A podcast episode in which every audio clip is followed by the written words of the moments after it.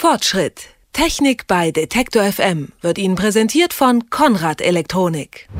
Im Studio jetzt mein Kollege Markus Engert. Hallo Markus. Hallo, guten Tag. Seit diesem Monat, also seit 1. September, darf es die normalen Glühlampen oder Glühbirne, wie wir ja alle gerne sagen, nicht mehr geben. Das steht überall in den Zeitungen. Was ist dran? Was ist da los? Ja, es stimmt schon. Wenn man dieser Tage eben diese Zeitungen aufmacht, dann kann man den Eindruck bekommen, dass die Glühbirnen jetzt alle verschwinden müssen. Ist aber nicht so. Zumindest nicht ganz so hart. Seit 2009 geht das nämlich schon. Da verschwinden die Glühbirnen nach und nach. 60 Watt, 75 Watt, 100 Watt, die sind schon weg. Matte-Lampen sind auch schon weg und jetzt seit diesem Monat hat es die letzten Birnenlampen auch noch erwischt, die mit 40 Watt nämlich. Und warum das Ganze?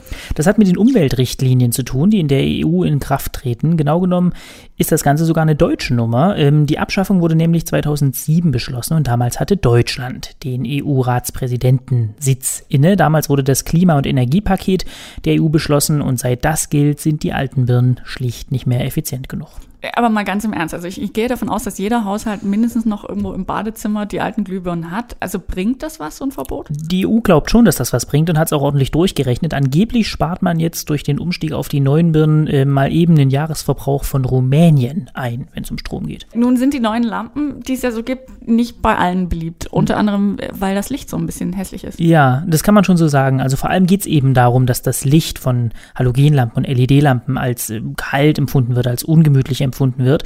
Direkt verglichen mit so einer Glühfadenlampe mag das oftmals vielleicht sogar auch stimmen, aber man muss hier schon sagen, dass da ganz schön viel passiert ist oder noch passiert. Die neuen Lampen werden da immer besser.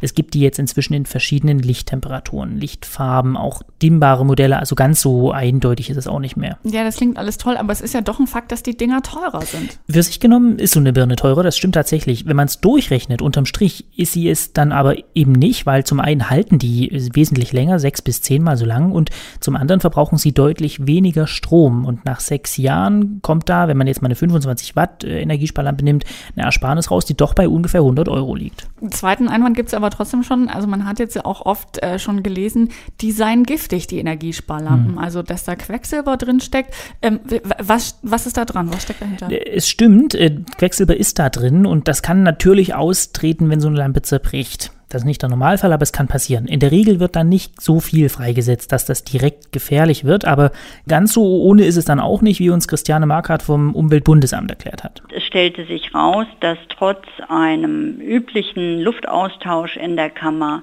wir doch über einen relativ langen Zeitraum, also mehrere Stunden, erhöhte Quecksilberkonzentration in der Kammer hatten und die waren doch deutlich höher als der Innenraumgrenzwert, den wir als Umweltbundesamt empfehlen. Man muss sehr sorgfältig die Scherben aufsammeln, man muss gut lüften, man muss äh, Reinigungsaktionen machen, also mit dem feuchten Haushaltspapier und die Bruchteile auch aus dem Zimmer, am besten in ein Schraubglas. Und äh, ganz wichtig ist, dass man vielleicht vorher die Kinder rausschickt, dann kann man eigentlich sicher sein, dass man keinen Schaden nimmt. Also so eine ganz große Gefahr ist das mit dem Quecksilber in den Energiesparlampen äh, auch nicht. Wen das jetzt alles doch noch nicht überzeugt hat, also wer den alten Birnen äh, nachhängt, so wie ich, ich gebe es zu, wird es jetzt richtig hart für mich?